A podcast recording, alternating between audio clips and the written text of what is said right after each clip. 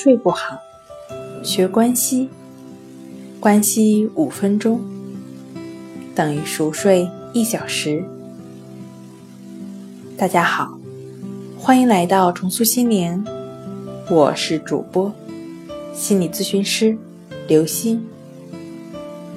今天要分享的作品是休息日怎么睡，精神状态会更好。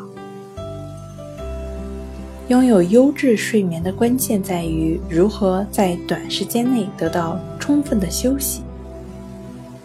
为了做到这一点，平时就要养成严格遵守作息时间的习惯。如果想早上准时起床，那晚上当然就要按时睡觉喽。当然了，我们不是生活在笼子里的小白鼠，生活经常会发生一些不可预料的情况。谁也不能保证一定在规定的时间内完成今天所有的任务。考虑到这种情况，可以利用休息日补充缺少的睡眠，在休息日可以延长两小时的睡眠时间。需要注意的是，不要打着补觉的旗号，一直睡到日上三竿。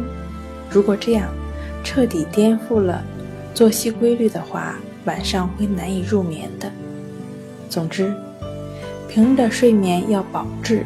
如果缺觉，可以利用休息日来适当的补充。一周上五天班的人，不要到了双休日就连睡两天。如果这样做，恐怕要花费更长的时间来调整混乱的生物钟了。可以周一到周六正常作息。那周日稍微起晚一会儿。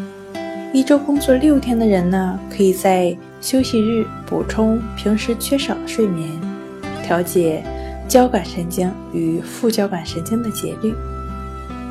好了，今天跟您分享到这儿，欢迎关注我们的微信公众账号“重塑心灵心理康复中心”，也可以添加幺三六九三零幺七七二三。